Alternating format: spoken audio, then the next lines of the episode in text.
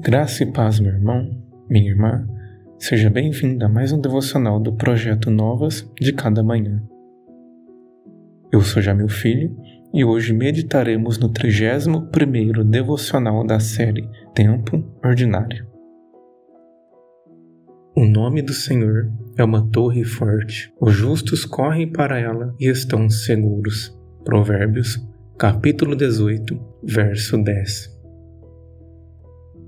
Temos a tendência de depositar nossa confiança em tudo que parece ser sólido e duradouro. Muitas vezes agimos tal como o homem apresentado pelo proverbista no verso seguinte: A riqueza dos ricos é a sua cidade fortificada. Eles a imaginam como um muro que é impossível de se escalar. Provérbios 18, 11. Quem no primeiro século imaginaria que o Império Romano, um dos mais poderosos da história, ruiria para todo sempre? Quem no início dos anos 1900 imaginaria que o mundo deixaria os anos dourados da Belle Époque e mergulharia em uma guerra de proporções mundiais? Nossa vida é incerta.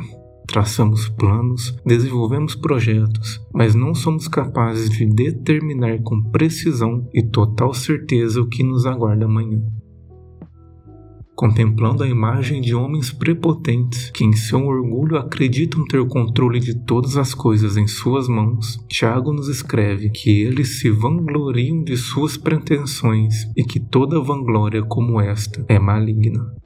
Tiago, capítulo 4, verso 16. O justo, entretanto, é chamado não para confiar nas circunstâncias, não é na riqueza, na estabilidade política, econômica e social que se encontra sua proteção, mas no nome do Senhor. Ele é a nossa torre forte, a rocha inabalável onde podemos depositar nossa fé. Reinos vêm e vão, economias emergem e caem, governantes sobem ao poder e são depostos, mas o Senhor permanece. Nada o abala Tempestade alguma coloca medo em sua face e revolução nenhuma estremece o seu trono. Ele permanece e nele está a nossa segurança. Esconda-se nele e descanse mesmo em meio ao caos. O nome do Senhor é uma torre forte. Os justos correm para ela e estão seguros. Feche os seus olhos e ore comigo. Pai, Peço-lhe para que me auxilie a confiar em Ti. Não permita que o meu coração confie em riquezas, em governos ou em políticos, mas auxilie-me a confiar somente em Ti, a descansar mesmo em ao caos, na certeza de que nada abala o Seu poder e nada estremece o Teu trono. Oro em nome de Teu Filho Jesus. Amém.